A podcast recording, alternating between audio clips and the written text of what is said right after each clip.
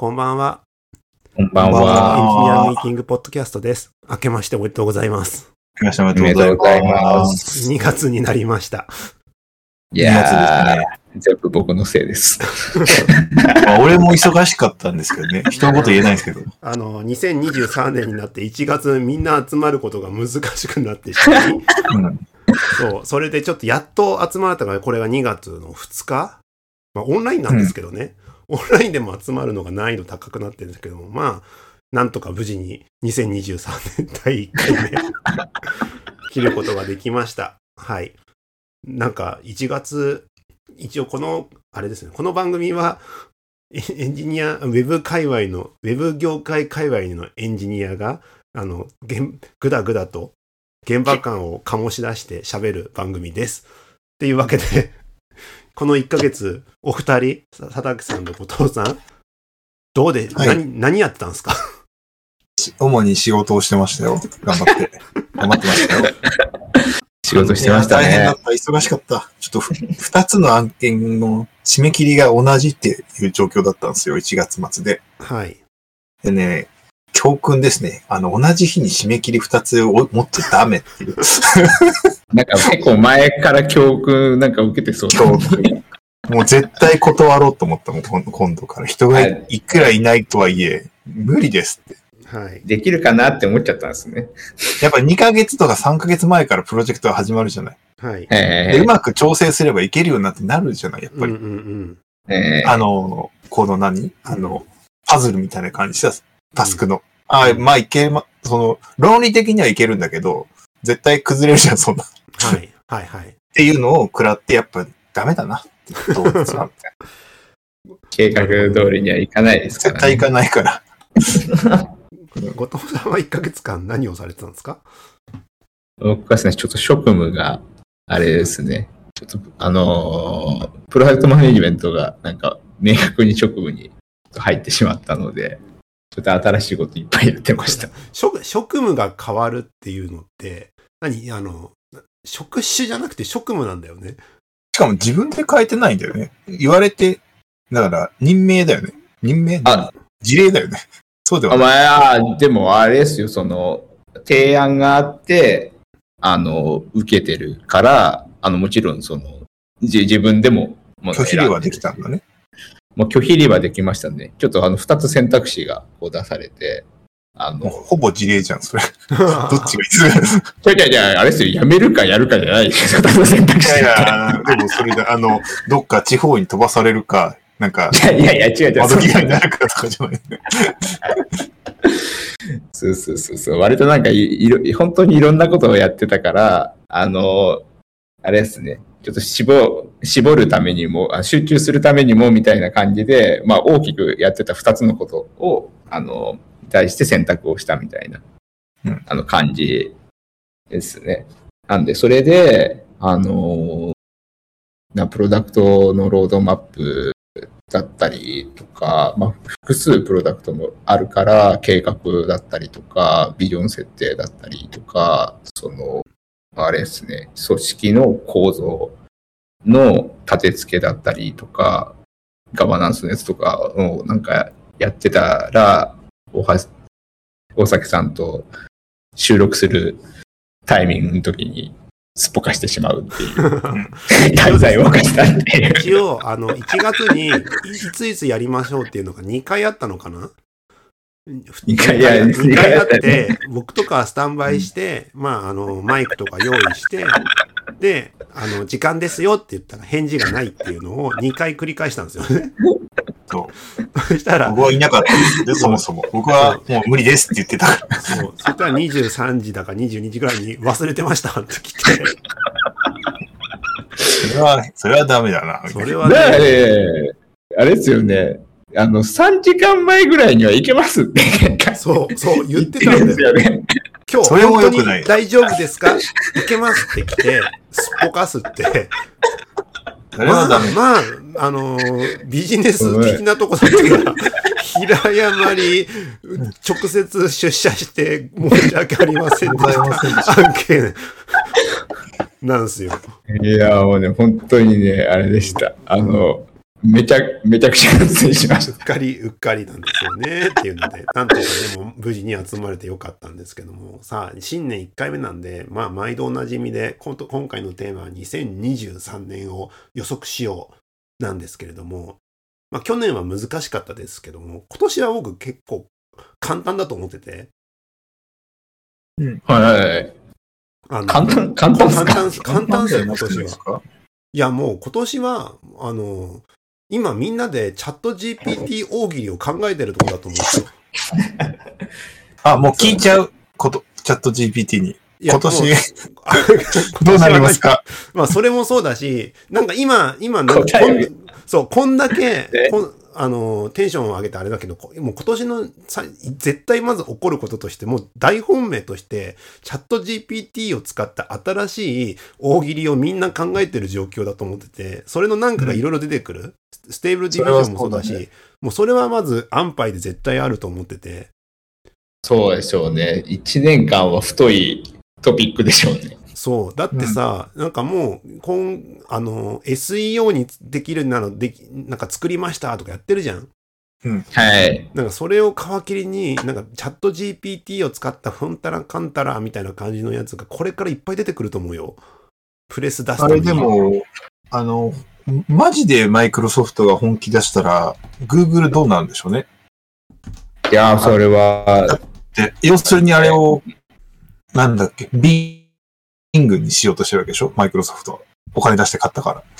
グ Google はでももうあれですもんね。継承ならしてるみたいな記事。そうそう。ガチンコ対決しようとしてるわけでしょ？あれで。あのいや、まあ、いや、楽しみだね。ねだって1年後にはね、あれ、なんか最近、検索変わってないみたいな。パラダイムシフト、検索じゃないですよ。でも問いかけるんですよね。問いかける。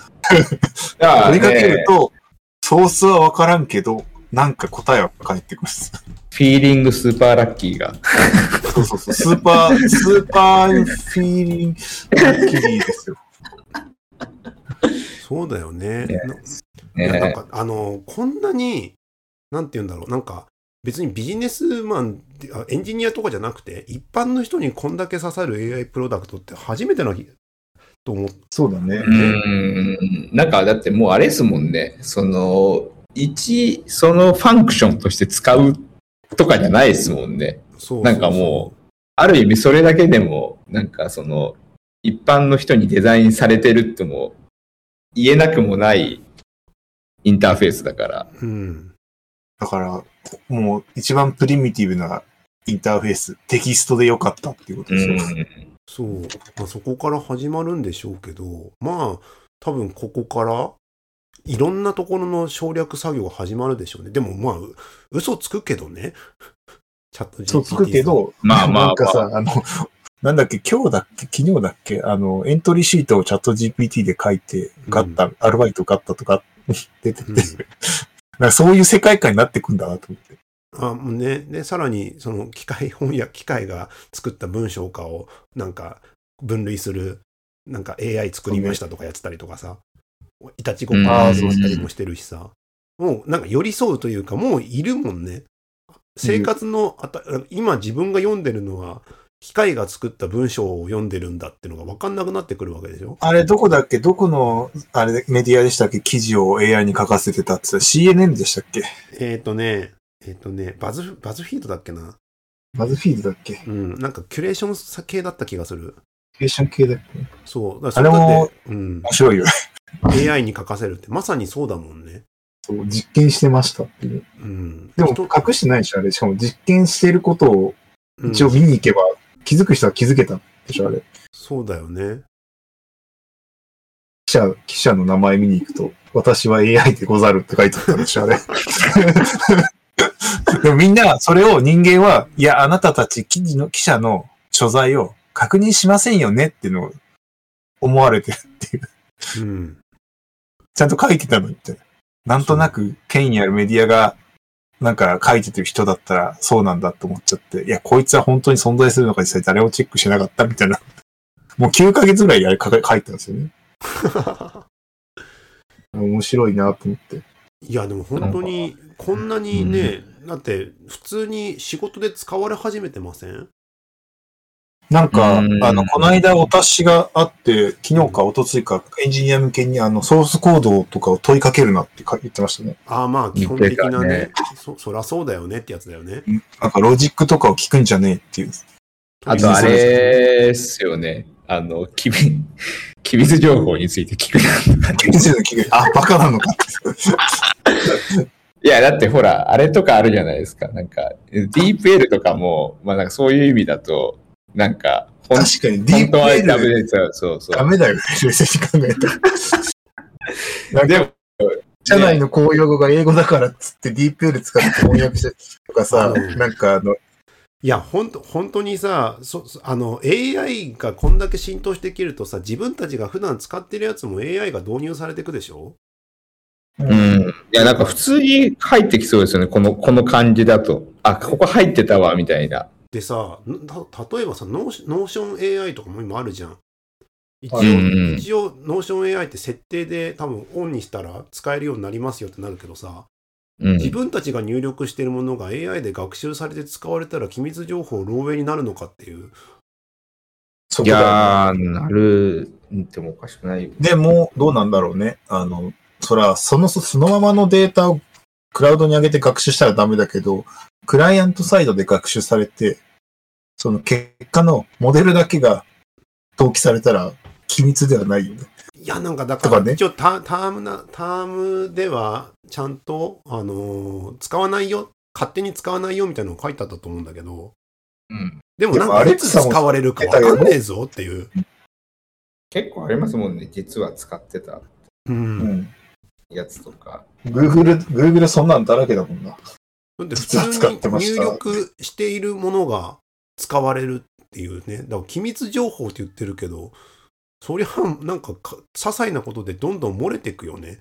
うん。漏れてやっぱなんか使うツールとかに制限がなんかどんどん厳しくなっていく世界にはなりそうですよ。な、うん、なんか真剣に真面目にやるとそうなるようんね。便利だから使えた方がいいんだろうけど、機密上、ここまで、なんかし、なんだ、滑らかだと、機密情報を入れる人いくらでも出てきそうだよ。ねねリテラリテラシーがななんんかか、、あのさ、ね PR みたいな感じでさ、広告のうん。AI ってこうちっちゃく入れてもらうしかないのかな。ここは AI が 使われていますって。気をつけて入力してくださいみたいな。そうそう。あでもそういう感じになるぐらいだけど、一気になんかやること増えてきそう。やる、やれることというか、まあ使われるようになってくんだろうなっていう予感はしますよね。いや、うん本当にそうなる。なんだろうね、その、1年ぐらい前でもないな、半年ぐらい前まではさ、本当に、テーブルディフュージョンとか、ああいう生成系のうん画像生成系でさ、キャッキャウフフってしてた時代が、もう懐かしいもんね。こんなに普及するみたいな、一般にみたいな。 Stable Diffusion とか画像解もなんか今ソフトウェアに乗っかってきてさ、うんあの、ちょっとなんかサムネが欲しいとかだったらもうそれで済ましちゃうもんね。僕、うんあの、報告資料済ませましたよ、それで。画像生成しましたよ。なんか、あー、一個欲しいと思って。できるかなと思って。仕事できたんだ。できできた。あの、あの、薬局の薬剤師さんのあある行動の様を画像に出してもらいました。え、ちなみに一発で出ました？あのえっ、とね、ちょっとずつ調整して出たね。なんか、あ自なんかね、自素直にやるとなんかね、劇画風のやつが出てきて、劇画風じゃないんだよな、みたいな。なんかさ、そう。あれ、英語でやるとさ、あの、なんか劇画風の絵が出てくるんだよね。基本。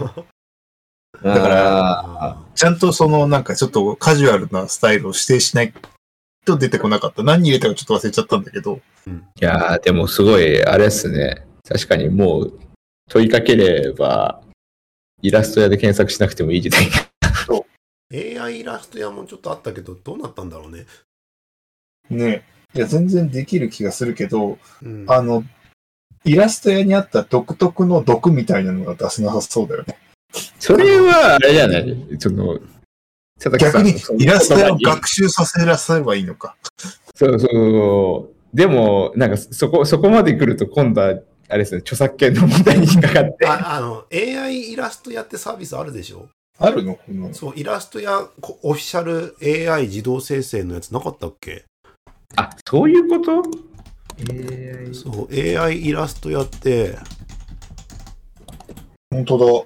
そうそうそう、イあラストや本当だのイラストを生成する AI ねイラスト屋をリリース。AI ピカソ株式会社。そうそうそうそう。あるじゃん。あるじゃん。すごいこれやん。これじゃない？これでいいじゃん。俺が使ったのは違うけど、あ、これでいいじゃん。これでよかったんだよな。多分これだったら、いけたいけた。あれですよね。劇画調は、劇画調にならないかやら。なんか、なんかね、劇画調になるんだよ、デフォルト。それはあれだね。でもまあ、でもそれぐらいなんか、ん手元の、手元っていうか、なんか仕事とかに普通に入り込みかねないな、これは。てか入り込むんだろうけどね。これどう、でもどう、どうやって区切るか難しいですよね。こういう情報は入れちゃダメです、みたいな。そうだよでね。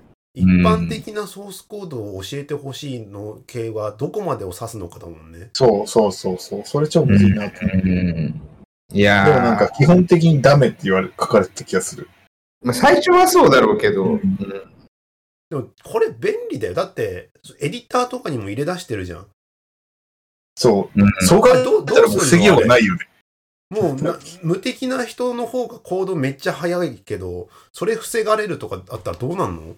ね例えばさ、なんかそのコード、コーディングだってさ、あれ、なんかこういう関数作ってって言ったら出てくるじゃん。それなりっぽ、それっぽいのが。出てくる出てくる。出てくるのが、それ前提でエディターがさ、進化していった時にさ、そこに投げるの禁止ですってなったらさ、いやー、なかなかしんどいね。うん。多分そ、そこで、あなんかマイクロソフトが買収してるから、Azure、なんか、あの、チャット GPT API があって、そこに叩けば、機密情報が保持されますみたいな話になって、Azure 使うかってなるのかな？あー、なるほど。なるほど。っていうか、じゃあもう、そうだね。あの、あの、クラウドで編集すればいいよね。怖いね。うん、だからそのモデルとかの生成、だから多分そしたらモデルを学習するってことは諦めさせるんだろう。諦めるっていうか、まあ諦めない代わりに、使わない代わりに有料のものを使うとか、そういう話で整理されていかないとなかなか綺麗に使えないよね、企業は。そうよね。だから、昔のさ、ウェブ屋さんがさ、あの、うち、あの、2チャンネルとか使えないんです、Google 検索できないんですって言ってたのが、AI 版でやってくるってことですよね。そうそうそうそう。そううちそれ使えないんです、大変なんですって。が学生とかは AI でやってるから、すごいスニペットが進化したみたいな感じでちょこちょこやってて、実際入って、会社入ってみたらす使えないってなったらねなんだよ、インターネット繋がんねんのかよみたいな感じでしょ、そううちらで言うと。プライベートのパソコン持ち込んで、そっちで検索して、それをコピーしてますって言って、なんかそういう人いいそうって。ありそう。そいた。あわ、そういうの。う、うん。それも聞かねないから、そこら辺の整理とかも急いでやんなきゃいけないんだろうね。ね。金額いくらになるんだろうね、この API。高い高い言われてるけどね。ね。どうなんだろなあう。で、まあ、クラウドに含めちゃって、クラウド料金と一緒にしちゃうっていうのは、まあ、いやーでも高いけど便利だからいっぱい叩かれるとかかね。だってクラウドのプラットフォーマーはさ、だって、どんどんたくさん作ってほしいんでしょ？ウェブアプリとか。まあそのう、そう、なんかあとは金額、ねコストの問題だよね。そう。運用してくれてる方が、えっ、と、サーバー代でお金取れるから、その、開発進出ツールは、このさ、クラウド使うならタダで提供しますよとかありそうじゃない？そうだよ、だからエンジア。ニアは、みんな、そこに属してる人は全員タダで使えて、何人でも無料でやれるんだけど、できたものに対して課金していくっていうのは、一番なんか良さそうじゃない？うわ、まあね。いや、でもね、どうなんだろうな。いや、なんか高高い高い言われてるじゃん。うん。値段が。言われてる。だからさ、なんかどうなん、あの、今、今、チャ今のチャットボットって、なんかいわゆるなんかケケケース分というか、なんかこうパターン、パターンで分類してるような感じでしょ？うん。うんうんでもチャット GPT の方がそれっぽく自然な感じで喋ってくるから、うん。うん。なんかこれ、だけど値段が高いってなった時にさ、最初は、あの、パターン、今までの従来のチャットボットが受け答えして、うん。うん。で、どうしてもなんかダメな問題、ダメな、あの、お前じゃ役立たねえってなって、上のもん連れてこいみたいになったら、チャット GPT が来て、申し訳ありません。うちのチャットボットがみたいな感じで、その時だけ有利、値段が高い、チャット API が使われるみたいな感じのことしながら、コストとか調整して導入されていくんだろうなっていう感じはしてる。上のものなのに、一番根拠がない人ですけどね、チャットボット。いや、でも確かにね、そういう、そういう構造にしないと確かになりたくないです。そう、値段が高いだろうから、だからだんだん今のチャットボットさんはく駆逐されるみたいになってるけど、なんかそういうなんか浸透の仕方もあるけど、まあなんか入ってくんだろうね。うん。でも、でも増えてったら、でも高いって言われてても、どんどんどんどん、こう、ある一定の、そのギリギリの需要のところまでは落ちていく気がしますけどね。まあ、全く使われなかったら意味ないもんね、だって。うん。まあ値段下げました。あとは競合がどんだけできるかっすよね。うん。なんかでも、ここの流れだと、なんか競合がもういくつかこう、なんか出てきてみたいなのは、なんか1年以内に起起こってても、なんかおかしくなさそうな気がしますよね。まあでしょうね。うん。なんか似てなんか違うみたいな感じの。うん。で、ちょっとずつ、なんかマーケットも適正化されていくみたいな流れが見え始めてきましたねって、なんか年内になるのかならないのかみたいな。いやー、どうなんだろうな。まあ、一年内にはならないかもしれないですよね。うんそうね。いや、わからんな。もう全く想像できないからな。だから使われ方も、だから、け結構さ、どう使ってますかって聞くと面白いんですよ。いろんな人に。ああ。夜寝る前に会話してますとかいるじゃん。ああ。え、いますねそういうこと？話し相手ってことですか？話し相手、話し相手。ちあーょちょっと時間潰しになんか話してよとか。あー今、今、今、人生つじ、悩み相談とかさ、してる人とか。ああ、まあ言ってもおかしく全然ないよな。悩み相談したらすげえ普通の回答来たから、あもっと変なこと言ってったらすいませんみたいな感じで、変な、変な提案とかしてきたりとかするとか言ってたよ。あれじゃないですか。この前、佐竹さんが、面白くないんですよね。あ数学のね。数学、面白い数学の問題を教えてくださいって言って全部面白くないんですよね。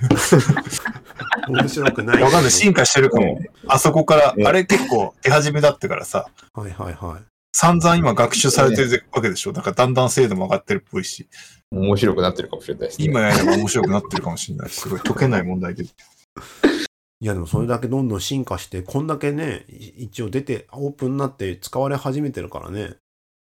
学習データも増えてるでしょうし。増えてるよ、絶対。そう。で、そうなってくるとどういう使われ方になるかで、まあいろんなね、使われ方、まあコードの話がまず結構バズったりとか、あと Excel の関数とかもそうだもんね。関数とか、ビなんか SQL のこれどうして、どこがおかしいとか聞いて、おかしいこと教えてくれたりね。ええでも確かに、もうあれですよね。ー。トレーナーが、チューニングしてくれたりしないのかな？それもしてくれるようになるんじゃない？ねえ、絶対できるよね。してくれるよ。もう、もうしてくれんじゃない？これパフォーマンスおが悪い原因教えてって言ったら出てくる、出てくる行動こあんじゃないかのクエリな。がなんか遅いんだけど、なんでって聞いたら、いや、ここはここでジョインしない方がいいんだ、みたいな。なんかそういうのありそうだよね。ある程度答えがあるやつは、なんかいけそうですよね。うんなんか面白いクエリ教えてとかって言うと多分なんか難しそうな気がするけど。そうそうう。ん。まあ、なんかそ、それで、そういう使われ方、人生相談、で、あとはなんだ、あの、な、どこどこの美味しいお店教えてもらうのか。もうできるよね。えー、すごい。あ、まあでもそ。それはでもなんか出そうだよね。別だもんね普通にいやいや、冷静に考まあえたら結構すぐ出そうじゃない？いや、まあ、そう、あの、ググってそこはもすぐ出る。なんかでも確かになんかすごいのは、あれっすよね。あの、あ、よくよく考えたらすぐ出そうだなって思うことでもなんか画期的に思えるからすごいですよ。そうそうそう。そうね。うん。なんか、あの、リンク先に飛ぶじゃないもんね。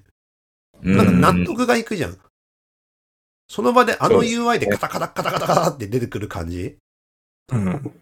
あれ、ああれがあ、の絶妙なぶっきらぼうさもいいのかな。いやあ、あれがいきなりパッパって出てくるやつだったら、こんなバズって、あ流行ってない気がするもん。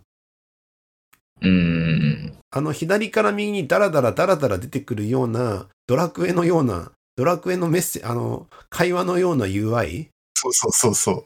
あれあれがなんかね、AI 感あるんでしそう、ょね。ロボ感があるよね。そうそうだから、汚いロボがなんか出したけど、的を得てる感が、そのギャップがいいんじゃないですか、あれ。そう。そういう、そういうのを感じて、で、いろんな使われ方をしだしていて、で、ビジネスだと最近プレスとかだと、その S、なんか記事を自動生成してますとかもあれば、あとはうん SEO で最適なのを提案しますとか、なんかそういううさんくさい、急にうさんくくさくなった。ううさんくさい、うさんくさいよね。だからコ コンサルだよね、コンサル。うん。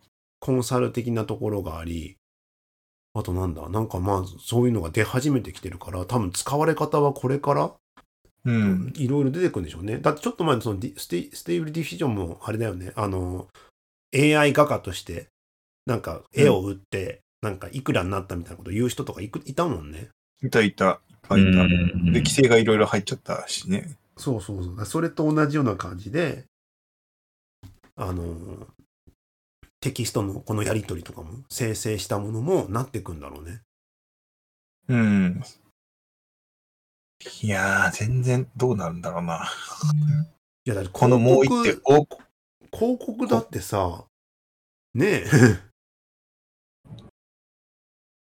広告の、そうよな。広告のなんだクリエイティブだって今までなんかあのもう半半分自動生成してたわけでしょ？うん、もうされてる、全然。全然されてるされてるんだけどもまあテキストまあでもどうなんだろうなまだその一人一人にあって生成してるレベルまではコストが勝てないから言ってないけどね。うんだから、AB テスト半自動化みたいになってる感じ？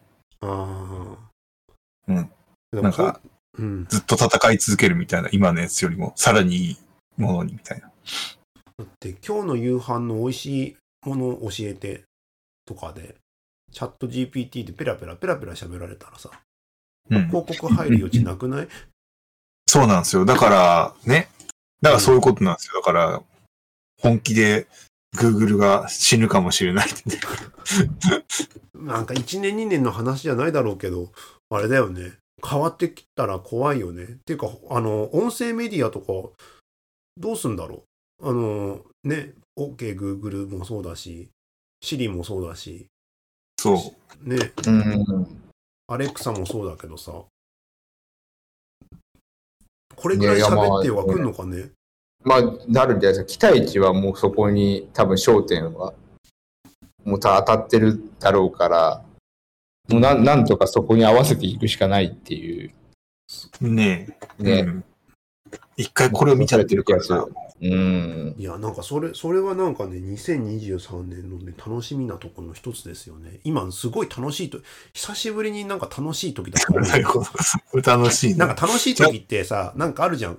定期的にこの業界の、なんかスマホが来た時にさ、ビビールのアプリでなんかジョック、ジョッキを斜めで、斜めにしてごくごく飲むだけの105円のアプリがすげえ売れるみたいなさ、はい、ああはのノリが来てんだよね、久しぶりに。15年ぐらい経ちましたね。いや、でも、でも来るもんだねって思った。ねうん。もうい。来ないだろうって思ったもん。ね。だってそう2021年ぐらい、だから2022年の最初あたりはマジでわかんないになったじゃないですか、もう。うん。ない。何が来るか。なったわかなったわこれがあったったみたいな。絶対思いつかないもん。こんなんなんだってなったし、あ、チャットの AI 今更ですかって。それがこんだけ面白いってさ気づかないもんね。いや、でもほん、そう、そうだし、あの、本当になんか周りとか見てて、そのビジネスアイディアをなんかやって、や、ブレストしてたりとか、別にエンジニアじゃなくてね、確かに使えるな。してて、してて、うわー、これはなーって。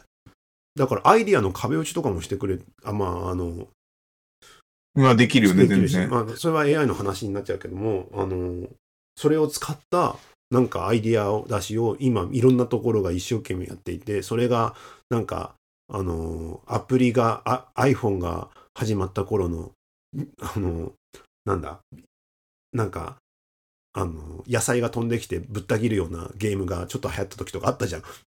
そんなあったっけ？あの、野菜が飛んできてぶった切果物、フルーツカットカットだか忘れたけど、ああ、なんとなく覚えてる、なんとなく覚えてる。なんか、あいあの、なんか、初期の頃の話なんだろうな。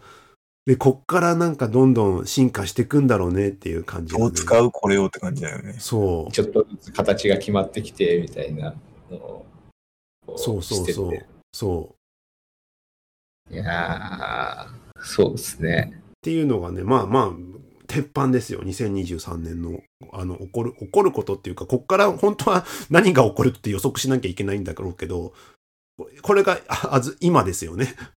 今。うんで、その結果、20 12月ぐらいにはどうなってるかですよ。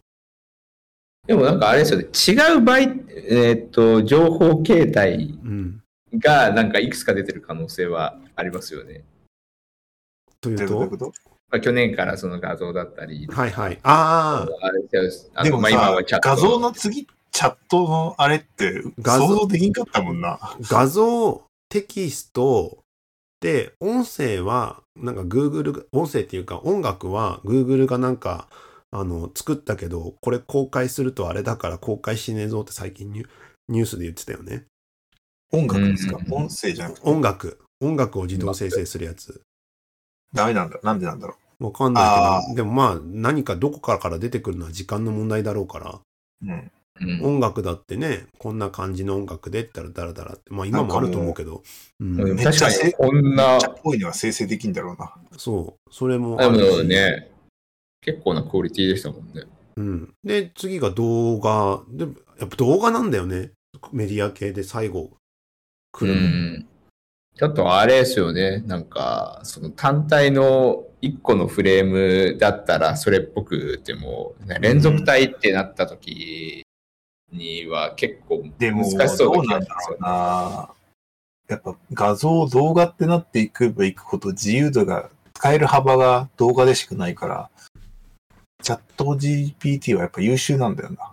あまあ、そこそ、使われ方はね、幅が、使わ。れ方がすごい幅が、まあ音声のがまだある気がするんですよね。まあね、うん電話でもできるし、それこそ Siri とか Alexa みたいな感じでもできるし、みたいな。うん。まあ動画ってよりも最初に 3D なのかな？3D は 3D めちゃくちゃやられてるね、それで言うと。今やられてる？もう、それ昔から死ぬほど 3D ってやられてて、なんか最近も、は、なんか、あの、内定者の子はそういう研究してて、うん。生成、3D 生成系の、それはなんか昔から結構やられてるっぽいんですよ。え、なんか、例えば、綺麗なお花とかって言ったら、綺麗なお花がボーンと出てくるみたいな感じ？そうそうそう、なんか建物を自動生成していくとか、なんかそういうのが結構ある。キャ CAD 系の自動生成系みたいなんで、なんか物体をなんか自動生成する。だから、こういう花瓶とかこういうコップっていうのを生成するってやつはいはいはい。はなんか結構昔からやられてるんですって。へえ。まあ要するに多分、なんか平面で描いた絵をインプットすると立体にしてくれるみたいなノリだと思うんですよね。はいはいはい。保管して。もうほぼ出来上がってるぐらいなんじゃないかな。えーいやなんか、まあそ、うんそりゃそうだよね。なんかブレンダーとかちょっと触ってって思ったけどさそうそう、ブレンダーとかそういうことだから、あの、ブレンダー触っててちょっと思ったけど、こんなんなんかい,、いっぱい頑張って作るの辛いわと思ったもん。あ、だからそのもうテクスチャがいっぱいもあるし、テクスチャとかもなんかいろいろ、こういう炎とか、そうそう、こういう炎とか言ってさ、作る、作る作る、じゃん。あれちゃんとやろうとすると、それなりになんか大変じゃん。うん、じゃないね。だから結構あるって聞いた。そう。だから、それを、あのー設定とか見て、なんか、うん YouTube とか見ながらこうやって頑張って覚えるんだけど、あ、やっと、なんか、だ、だるまができたとか思ったりするの、あの労力をかかった時に 3D モデリングやってる人すげえ尊敬するもん、したもん。うんうんこれ何、何時間溶かさなきゃいけないんだろうって思った。うん。まあ、ですよね。まあ、絵描いてるのの作業と多分同じだから、そう同じ方でもそう考えるとやっぱそういうことか。あだんだん分かってきた感覚が。うん。あ全然もう関係ないですけど、これ、レシピとかやっぱ作らせるのがいいんじゃないかな。どういうこと？あーレシピは確かにあれですね。いや、チャット GPT でもいいんですけど、なんかもう、ご飯とかを生成できればいいじゃないですか。もう、機械ごと、機械ごとっておかしい ロボが、ロボがもう、うん。ご飯、ああの、お寿司とかもほぼオートメーションされてるじゃないですか。はい、されてる。あれ、じゃあもう生成できるじゃないですか。うん。あの、新しい料理を。はい、はい、はい。こういうお寿司を全部機械にやらせばいいんじゃないかなと思って。うん、うん、はいうん、うん。食べ物自体をもう生成するんですよ。ロボットが。ロボットがゼロから。うん。うんゼロから。ゼロから？うんゼロから。だから、麻婆豆腐風のそばとかするとうん。作ってくれるみたいな、そういう。テキスト、テキスト、だから、テキストがでも音声入力なのかな？あ、アウトはうん。ご飯なんですよ。食べ物みたいな。そのレシピまでできれば、あとは何とかすればそこまでつなげれるでしょってことですよね。で、レシピじゃなくても作ってあいやいやレシピまで作れれば、そうそうそうそうそうその先はそのレシピを読んで作るっていうところまでつなげれれば。そうつなげれるから、そ、そういう感じでなんか、やるみたいな。だから、あの、なんだっけ、大崎さんが買ったあの、シャープのあの機械いるじゃないですか。はい。なんだっけ？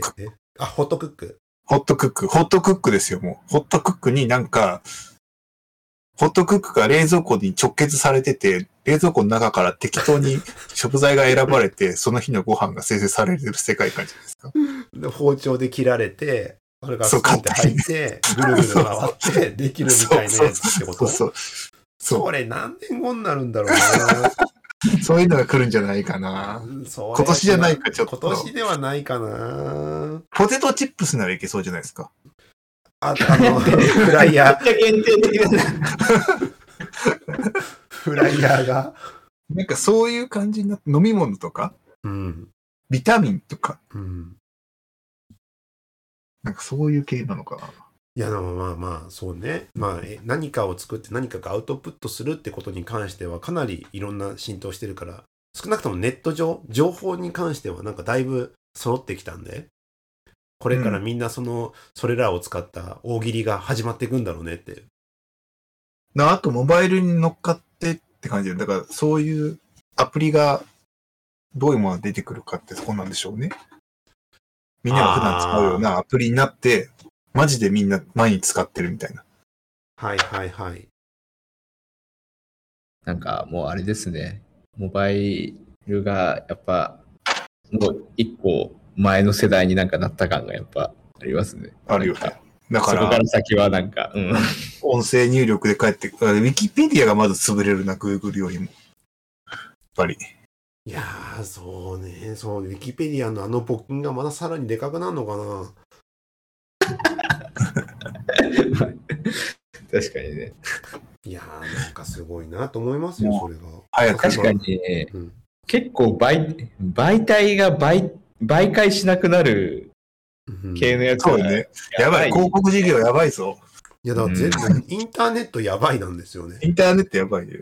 そう。いや、だ動画はまだ残るから、ど YouTube とか動画サイトは大丈夫かもしれないけど、でもいい動画探してくれる情報メディアがそうねテキストメディアがやばい。そう、テキストメディア、新聞とか、なんか本当に大変なんじゃない？日経がやばいですね、まず。あの、ニュースは、ニュースは新しいものっていうのがあるんで、そこの鮮度はあると思うんですよ。ああ。雑誌とかはね、大変なんでしょうね。雑誌はやばそうだな。物語だってさ、多分作れる、作られる可能性あるもんね、もう。漫画はもう AI あります。ジェネレーターありますよ。なんか感動するお話書いよ作ってって言ったらなんか出てくるかもしんないですもんね。それあるありますもん。うん。小説はな、なんだっけ？なんかあったよね。ちょチャット GPT のマジちょっと前になんか、あったじゃないですか、小説の。日本でやってるやつ。なんだっけ？なんだかなんかあった？まあでもそれと同じ話？だからまあいくらでも出てくるからコンテンツ、テキストコンテンツはもうこれで、あ、AI ノベリストだ。うん、は、は、氾濫していくでしょうね。うんこの1年でなるかどうかわかんないけど。いやー、すごいなーと思いますよっていうのがまず一つ。よし台本どこまで何でしたっけ？どこまで行くかっていうと多分なんか業業理なんか業務特化型になってあとその個人情報とか機密情報とかの取り扱いの整理がされてうん。であのチャットボットと住み分けができてる状態っていうのがこの時点の予測ですよ。そうね。うん。だから、バックラッシュは絶対ちょっとあるよね。ねねその、ごたごたに置かれて、なんか、危険だいやなんかねみたいな。なんかあのー機密情報入れちゃってこっちで出てきたわねどっかで出てくる気がするね。そうそうそう、そのバックラッシュは多分絶対あると思うんだよな。どこどこ会社の売上情報が流出チャット GPT ってとこあるよね。そうそうそうそう、絶対ある。絶対にあると思うんだよな。そう、そういうのが、まあ、まあ、気を気をつけて使っていきましょうねっていう話ですよ。楽しいからって入れちゃダメだからねっていう。はい。なそれがまず一つ目。で、2023年ですが、どうです？お二人は2023年何か、何か起こる、こうなってるんだろうなっていうのありますか？世の中ですか？うん。とりあえず、もうマスク外してたいな。もう外していいんじゃないですか？でもいや、ないや、あの、実実質外してるのが当たり前の状態になっててほしいなってうん思いますよね。なんか、そでもそっちの方向進んでるもんね。うん。電車乗る時以外は結構、あでもあ屋内は気にするか。会社にいる時はなんか周りに人いなかったら外してますよ、僕。うん、だし、なんかまあその方向でってなってるけど、ね。ね、結構、まあでも、大多数派かっていうと、絶対そんなことないですからね。その、うんなんだろうな。まあ、そ外はもちろんそうだし、てか外こそオープンだから、本当は もうちょっと外しててもいいはずなの。マスクね。それはもう大丈夫なんじゃないかな。ね、2023年の終わりぐらいには。一応5月に、あの、解除なのかな、あれですようん。うん解除というかもう、インフルエンザだと、前5は。類にななりますっていううんやつが入るんですよね。どう、どうなるんだろうね。5類な、本当にマスク外すはあるかもしれないけど、本当元に戻るのかね？でも都内っていうか渋谷界隈は、うーん、20%ぐらいマスクしてないよね、もうなんだ。あでもなんか、そんぐらいの感じでは、まあなんか、キョロキョロって探したら、まああんだけ人がいるからもあるけど、まあ、えうん何人かは見つかりますもんね。あう。全然してない感じがする。あうんそういう感じになっていくんだね。なってるなってる。で、ライブとか行くと、多分60%以上マスクしてないですもん。へえ。若者も多いし。へえ。全然してないですね。なるほどね。まあ、そそんな感じにうんなりそうですね。まあね、まあそこら辺はまずありますね。リモートどうなるんだろうね。リリモリモートやめますって言うとこいがどんだけ増えるか。うちは、あの、机が足りなくてやめれないんですよね。確かに、まああの、このタイミングでオフィスを縮小した会社っていっぱいあるじゃん。うん。全然足り 全員が出社すると、会社に入らないっていう。全然入りません。戻れないとこまで来てるのは、もうそれはだってもう、そうなってしまったからしょうがない。だからハイブリッドで働くしかないんじゃないですか、もう絶対。でもなんか、テスラとかさ、あの、ね、オフィス来いやーって言ってんじゃん。うん。で、実際今、現時点でもオフィスに勤務に戻ってるとこって結構あるでしょ？ある。うん。なんかそれがどこまで戻るかだよね。やっぱでもなんか、ああの、あれですよね。もうあ、どっちでもいいよって言ってても、どっちかを、ななんとなくその決めてるところは多いですよね。なんか本当にどっちでもいいって思ってるところってあんまない。ああ、そうね。ですよねそうね。うん。心構えが違うよ。うん。そうそうそうそうそう。だからなんかもう二極化はまあしていくんだろうなって。実質あそこは、あの、リモートじゃないよ、みたいな。あるだろうね。あるだろうね、絶対。そう、多分実験してるとことかもあると思うんですよ。この部署はフルリモート推奨だけど、こっちは週何日出社とか、あー、どっちがいいか、ど成っちがいい果が出るか。かみたいなやつとかもね。やってそそうで。そういうの見ながら、成果見てとかやってんでしょうね。あう。めっちゃやってそうじゃないですか。そのぐらいの方が健全ですけどね、ファクト示されれば、まあそうかって。うん。いや、でもなんかどう、どうなんだろうね。なんかリ、エンジニアって別にリモートでできることが増えてるじゃないですか。全然できちゃう。うん。だからその中であいろんな地方に移住した人もいっぱいいるじゃん。うん。いる。そういった絶対うんリモートじゃないと、なんか転職できないみたいなのをもう前提にしてる人もやっぱいますもん。そりゃ、るいるだいぶ増えたでしょう。うん。うんかなり増えてる。じ地元帰った人とかもよくいるでしょいるいる。地方から来てた人が。そうそういうもんなんだよなって。でもやっぱ九州系の人に多く感じるのは何なんでしょうね。いや、九州は、周りが九州が多いからじゃないの？遠いか、遠いからやっぱ実家帰ったりするの大変だから、リモートでって感じなのかな、やっぱ。関西だと意外と帰れちゃうから、なんかあんまり、いや、お父さんも案外帰れちゃうじゃないですか。かえ？えかえ？実家に帰るとき。帰れるけど、そんな帰5時間れない。かからないじゃない。あの、ちょっとなんかじ帰省するときにさ、めっちゃわかるけど、もう2時間かかったら一緒だよ。もうそう5時間かかったなんらか、九州とかでさ、結局博多まで、なんかに早いけど、そっから遠いとかよく聞くからさ、ああ、ね、それは、それはそうですなのかな、み。たいな。あ、そう、確かにね、着いてからの距離の方が、結局新幹線とか飛行機とか乗ってる、あの、あれですよね、一一番そうそうそうでかいところに比べるとうん長いみたいなのあるよね。でそれこそもう距もう距離の話じゃないもん。距離の話だ。だから、案外その、なんだっけ、どこが、千葉の奥地とかめっちゃ遠いみたいな。あ確かに。あれ？どどっち？どっちになると思う？リモートが減ると思う増える変わらないと思う？増える？増えるは多分ないだろういやへ、若干減るんじゃない？やっぱり。減るのかな？でも新しく会社が出た時に、まずリモートにするかって話しそうですよね。まあし新しいスタートアップはね。うん。でもスタートアップこそ面と向かってやんないと辛くない？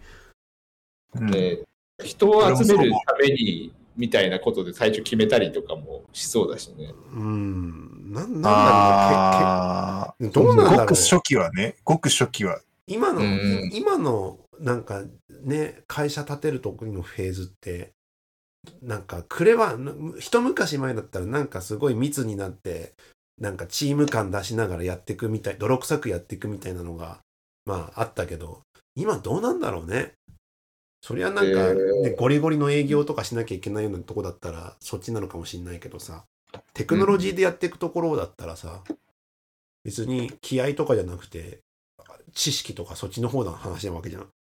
うん。そこにリモートとかなんか面と向かってってどこまで影響するのかわかんないからさ。実質問題、その業務を誰かにちょっと、あの、やってもらいたい、あの別に会社にジョインしなくてもいいから、あの一時的にやってもらいたいみたいなことと。かでやっていくってなると、どうしてもリモート前提じゃないと、なんかそそそこの間口めちゃくちゃ狭くなるみたいな。あ、そこはそうだね。そもジそもねョジ。ョブ、ジョブ型の方はリモートが促進され、そうじゃないところは、面と向かってになってくる。二極化が進むみたいな感じですか？んなんかベンチャーでジョブ型ってなんかちょっとあれじゃん。うん、そうそうそうそう。だから、どっちかに世の中が向かうんじゃなくて、その会社の特形性によで、るんだよね。で、全体的にどっちになるんだっけっていうところは、まあちょっと下がるかなぐらいかな。うん。なるほどね。あ、はい下がるはでも、下がるか。で今まで強制だったところうん。うんだろうから。でき、やりたくても、うんリモートしてたところとかが、やっぱり帰ってくるよね、絶対。うんうんじゃあ、それが二つ目。うんあと一つぐらいあります？今年の予測。な、な、仕事、世の中、何でもいいですよ。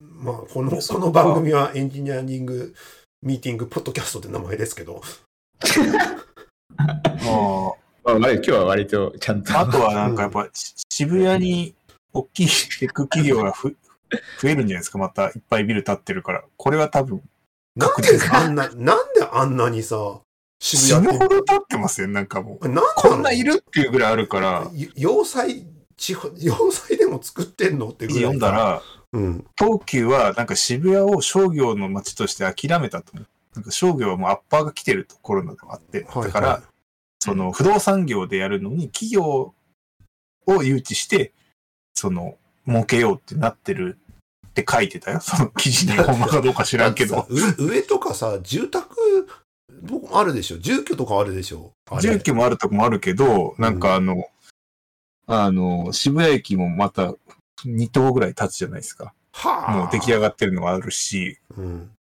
で、あの、旧ドンキホーテの上ももう出来上がってるし、商業ビルとオうんフィスが。で、東急本店は商業施設で、ホテルかなんかでしたっけ、うんうんけど、あんだけ立つからさ、てか、そ、そんな、こんな家賃高いとこに来る企業って何っていう感じなんですよね。うん。だから、いっぱい企業が渋谷に来て、うん。丸の内みたいになるんだろうなっていう感じがしてる。すげえなと思いますよ。すげえなって、まあまあそれは確実な感じですね。そうですね。はい。あと何があるんだろうね。iPhone は15万、17万、毎年やってるな。そうね、言ってるね。iPhone は10。じゃあそれをちょっと17万。入れときましょう。はい。そんな感じで、1時間、もう、もう時間なんで、そろそろね、あれ、うんお、お開きにしたいと思います。はい。じゃあ、ここまで聞いてくださった皆様ありがとうございました。感想はエンジニア、えっと、シャープエンジニアミーティングかな？シャープ、もう久しぶりですっかり忘れてるんだけど。やっぱツイッター API が来週から有料になるんだって。そう。引きこもごもですよね、ほんとみんな。大変ですよね。これが引きこもごもって言うんだなっていうぐらいみんなが悲鳴上げてますよね。大変ですよ。はい。そんなわけで、あの、以上になります。ありがとうございました。ありがとうございました。